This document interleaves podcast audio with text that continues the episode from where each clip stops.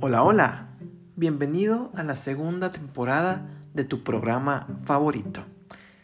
Bueno, espero que sea tu programa favorito. Y si no lo conseguí con la temporada 1, espero que sí lo pueda conseguir con la temporada 2. Si estás aquí es porque quieres aprender y porque quieres ser la mejor versión de ti mismo. Primero que nada te felicito y te doy muchas gracias por estar aquí. Entonces, ayúdame, por favor, ponme mucha atención, escúchame muy bien, pero sobre todo, abre tu mente para que puedas recibir la información que hoy vamos a estar platicando. Te pido por favor que me ayudes con eso y si crees que sí me puedes ayudar, Vamos a comenzar.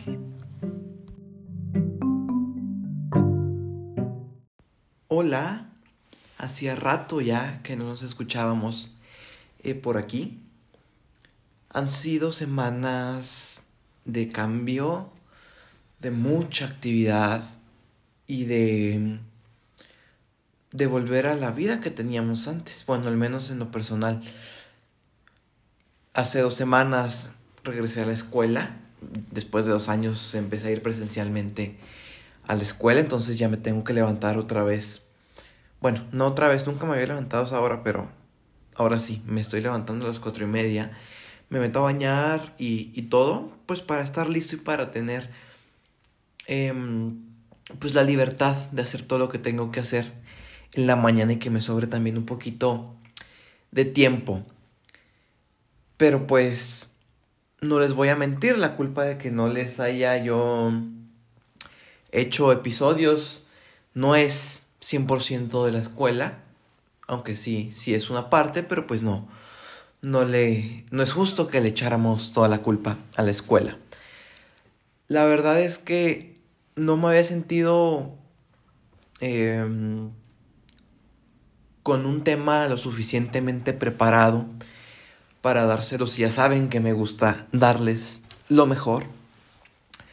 No sabía si hablar del, del regreso a clases, de las razones para vivir, que ese sí lo voy a hacer, pero yo creo que es un tema muy muy bonito y quiero eh, prepararlo un poquito más.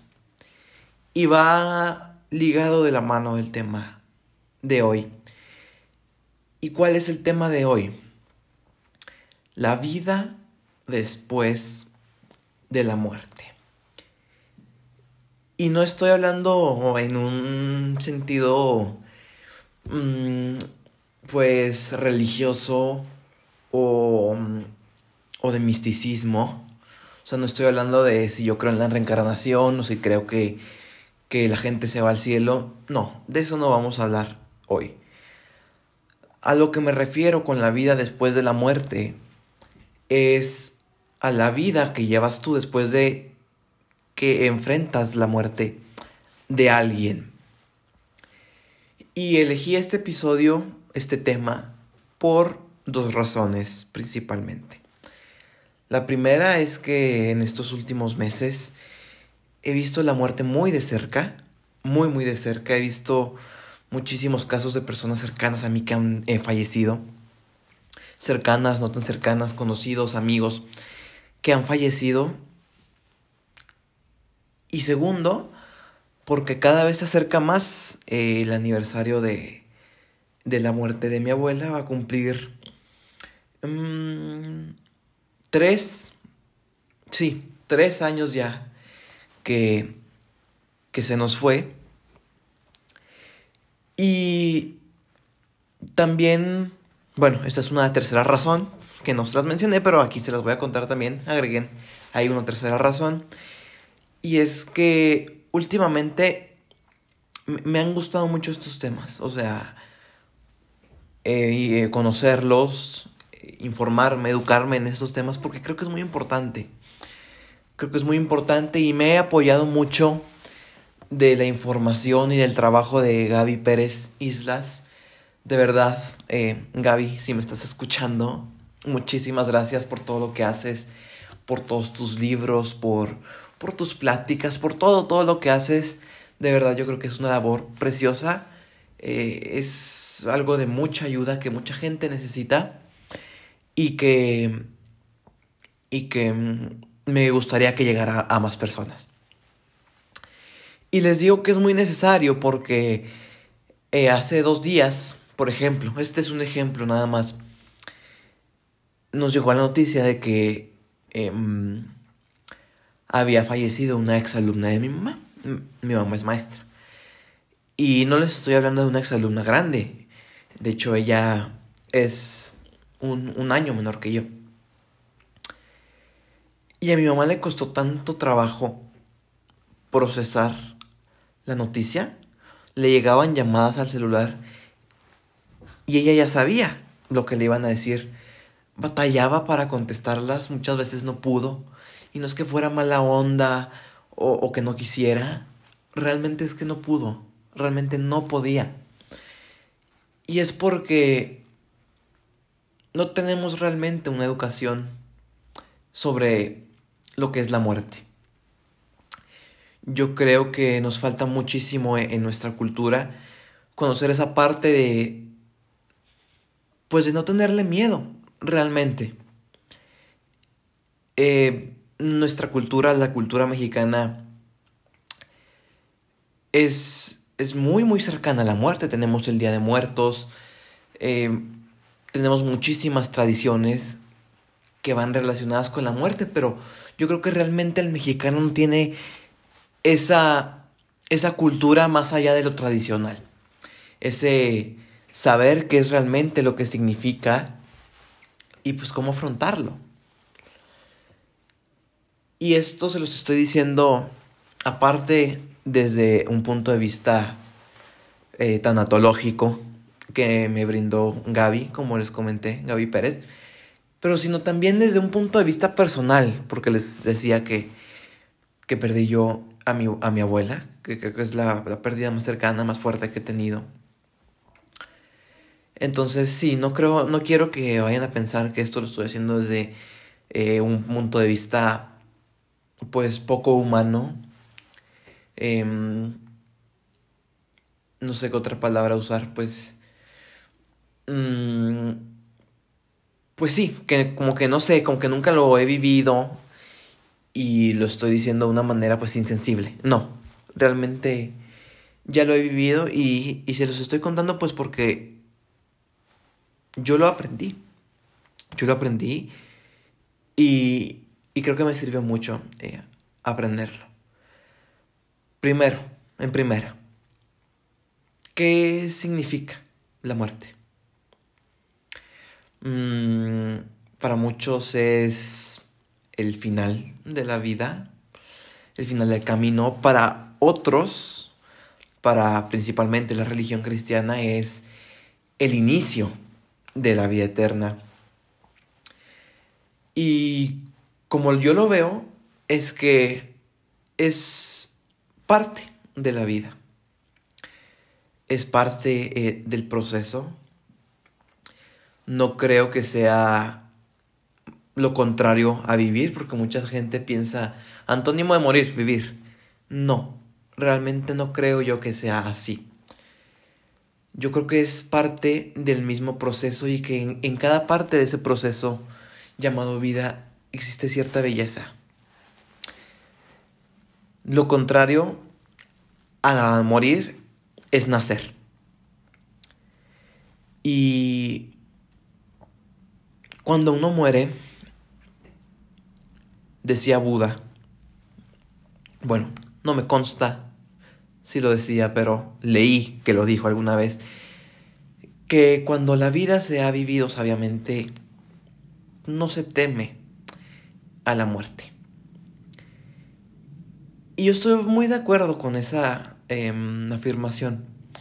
Yo creo que cuando uno ha sabido llevar su vida en paz y como ha querido, no teme morir. Claro que los que sufren no son los que se van, sino los que se quedan. Y hay muchas personas que dicen, no, es que ya se me fue mi, mi papá, mi mamá, mi, mi esposo, quien sea. Ya no va a poder vivir. No, me voy a quedar llorándole toda la vida. Y me da tanta tristeza cuando escucho algo así.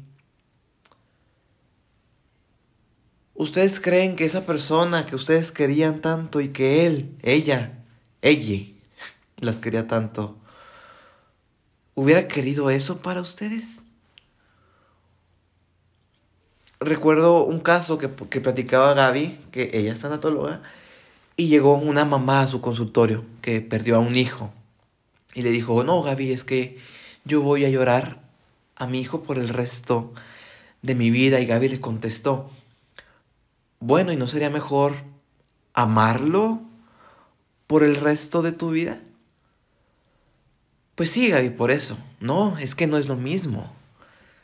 No es lo mismo. Para amar a alguien no tienes que estarle llorando por el resto de tu vida. Es que lo voy a extrañar mucho, ok. Y si en lugar de extrañarlo, lo entrañas, en lugar de sentir que te quitaron esa parte de ti que te falta y que la extrañas, que esa es pues con que el, el significado de la palabra, que lo sientes que está fuera de ti. ¿Por qué no mejor lo entrañamos y nos damos cuenta que aunque ya no podemos ver a esa persona, ella sigue viva? Y no les estoy hablando de que esté en una estrella, porque eso es una cosa que los papás suelen decir mucho a los niños cuando pierden a su, por ejemplo, a sus abuelos, que es la pérdida yo creo que más fuerte que tenemos a más temprana edad. Y como los papás tienen mucho miedo de explicar la muerte y de que sus hijos no la pueden entender, les dicen, no, es que tu, tu abuelito está allá en esa estrella, mira, esa estrella es y, y te está, te está cuidando desde ahí. Pero, pues sabemos que no, que no es cierto. Y los niños también lo saben.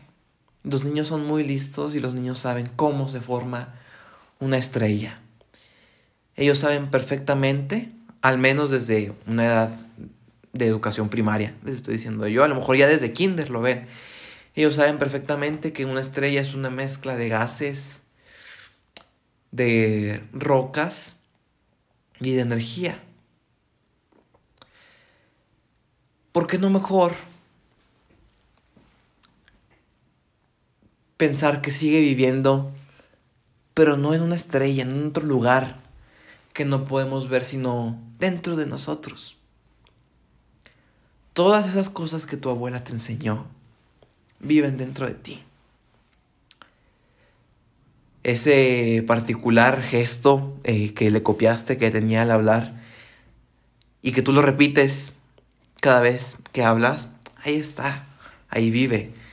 O en esa receta eh, que te enseñó a cocinar, que le salía tan rica, y que te enseñó y que a ti te encanta hacerla, ahí vive.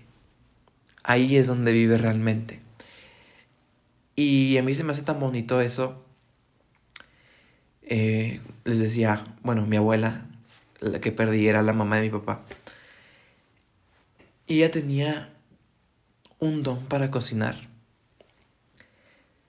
Me, yo me gusta creer que era porque lo hacía con mucho amor. Pero tenía un don para cocinar cualquier cosa que cocinara. De verdad que era, uff, un arroz, eh, un pollo, un filete, lo que fuera. Y, y ahorita que ya no está, eh, mi papá eh, cocina, sigue cocinando. Y a veces cuando llegamos en la tarde y que cocinó él, y cuando y entras a la casa, y huele, huele a mi abuela huele esa eh, combinación de, de chiles y de especias. Y me recuerda a cuando íbamos los fines de semana a comer a su casa. Y pruebas la comida y cierras los ojos y es como si te transportara y te acuerdas de esos días y es como si los volvieras a vivir.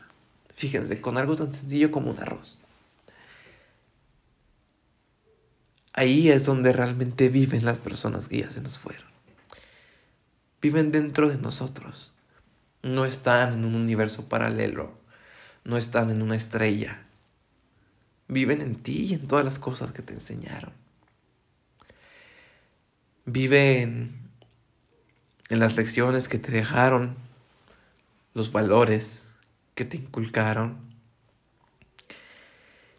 Y yo les pido, por favor, eh, a cualquiera de ustedes que esté pasando por una pérdida, que sé que en estos momentos son muchas, muchas personas,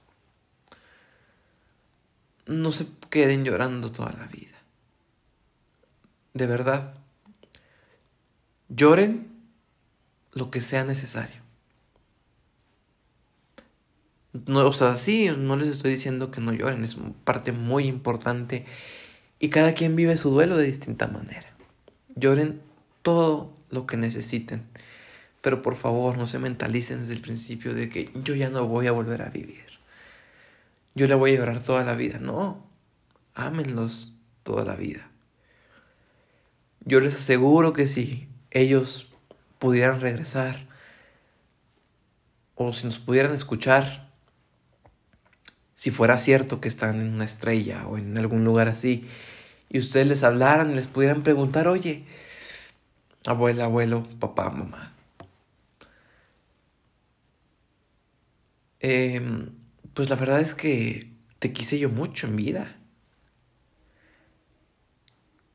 ¿Quieres que en, como muestra de ese amor me quede yo llorándote por el resto de mi vida y que ya no vuelva yo a ser feliz? ¿Ustedes creen, qué creen que les va a contestar? ¿Que les va a decir que sí? ¿Que su abuela les va a decir, ay, sí, por favor? Sí, ya, ya no vuelvas a, a, sonreír nunca, quédate llorándome toda la vida. ¿Ustedes creen que su abuela les iba a decir eso? Yo creo, al menos en mi caso personal, que no. Y, y yo creo que una de las maneras más mm, grandes, más poderosas de demostrar el amor que le teníamos a alguien, que le tenemos a alguien porque lo seguimos teniendo, es honrarlo. Honrar lo que nos enseñó, honrar lo que nos dejó. Y yo sé que es muy doloroso, duele. Porque ese es precisamente el precio y el costo de haber amado a alguien tanto el dolor de cuando llega el momento de la pérdida y que nos tenemos que despedir. Y decimos, ah, es que le faltaba tanto por vivir, es que eh, era tan buena persona, no merecía morir así. Pues lamento decirles que así no funciona esto. Em, para empezar, la muerte es la única cita a la que llegas temprano, a tiempo, sí o sí. A esa siempre llegas puntual. Hagas lo que hagas, vas a llegar puntual a la hora que te toque. Y uno no tiene la muerte que se merece, ¿no? Uno tiene la muerte que le tocó. Y así es. Que es justo, que que es injusto, pues no, no sé pero así es. O sea, yo creo que todos estamos de acuerdo en que los muchísimos niños que mueren de hambre no merecían morir así de hambre. Yo creo que mi abuela no debió morir de un infarto en la calle mientras iba caminando a su casa. A mí me hubiera gustado que se muriera a los, no, a los 150 años, 200 años en paz en su cama. Pero no, no fue así, no se trata de justicia, no se trata de, de reprochar. Eh, la muerte no distingue de personas buenas y malas, porque hay personas que hacen toda su vida actos de caridad, que ayudan a los demás y que mueren de una bala perdida y que por el contrario hay personas que toda su vida se dedicaron al, narcotráfico, a abusar de las personas, a arruinar vidas completas y se mueren en un hospital tranquilos, en uno de los mejores hospitales, en sus casas, la muerte no distingue de justicias y de injusticias. Tienes la que te tocó. Y si vemos siempre así, como una injusticia, como es que le faltaba mucho por vivir. A ver, para empezar, ¿tú cómo sabes lo que le faltaba por vivir? Una vida que ya se fue es una vida completa. Fue una vida completa. Hay vidas de 100 años, como hay vidas de 40, como hay vidas de 5. Pero es una vida completa. Y a mí me gusta pensar, y lo aprendí una vez más de Gaby, Gaby Pérez, que lo que viene conviene. Y tú me vas a decir, bueno, me estás diciendo que convenía que, que, que mi abuela se muriera, que mi mamá, que mi hijo se murieran. Pues a lo mejor a ti no. A lo mejor para ti no fue lo mejor pero tú no sabes de lo que la vida lo salvó. Tú no sabes si a lo mejor, bueno, a lo mejor en mi caso particular, yo no sé si mi abuela iba a estar de haberse salvado el resto de sus días en un hospital o encerrada en su casa, siendo que ella era tan activa. Yo, yo no sé de qué se salvó, pero Estoy seguro que así como pasó, fue perfecto. Dolió, por supuesto que dolió muchísimo. Eh, cambió nuestras vidas también. Pero pues así pasó. Y yo creo que no pudo ser de otra manera. Entonces, una vez más, no les lloren por el resto de su vida. No se queden extrañándolos. Mejor ámenlos por el resto de su vida y entráñenlos para que sepan que, y esta es una de las grandes verdades, que ellos siguen vivos, pero adentro de ustedes.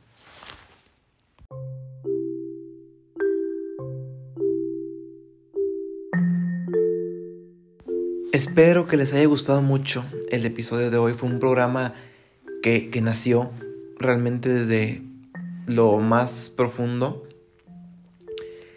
Pueden estar de acuerdo, pueden no estar de acuerdo, pero yo creo que conforme más vayan leyendo de este tema y más vayan em, cultivando esa cultura, yo creo que más cercana va a ser su manera de pensar a esta que les acabo de compartir. Una vez más un agradecimiento a Gaby Pérez Islas por hablar, por su gran trabajo que hace con estos temas. es una gran tanatóloga, una gran psicoterapeuta. Les recomiendo mucho sus libros. Em, tiene muchísimos libros. A ver, les voy a mencionar tres. Mm, la niña a la que se le vino el mundo encima.